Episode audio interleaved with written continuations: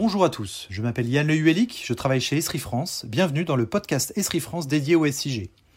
Aujourd'hui, je vais partager avec vous quelques éléments sur la valeur de la géographie et plus particulièrement sur les bénéfices que le système d'ArcGIS d'Esri permet d'apporter aux gestionnaires de réseaux de transport ou de distribution d'électricité.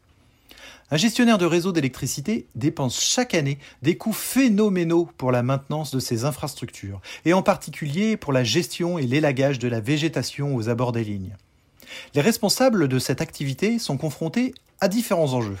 Des enjeux économiques tout d'abord, de réduction des coûts d'intervention, des enjeux organisationnels, d'organisation et de planification des interventions d'élagage et de gestion des ressources, des enjeux sociaux de réduction des risques pour les personnels sur le terrain, et des enjeux de communication liés à l'amélioration de la relation avec toutes les parties prenantes.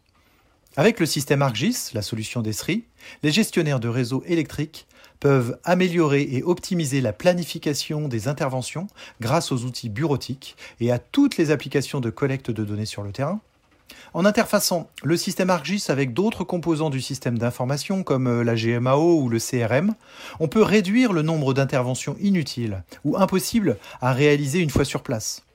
Outre les gains économiques engendrés par cela, cela permet aussi de réduire le nombre d'accidents des agents.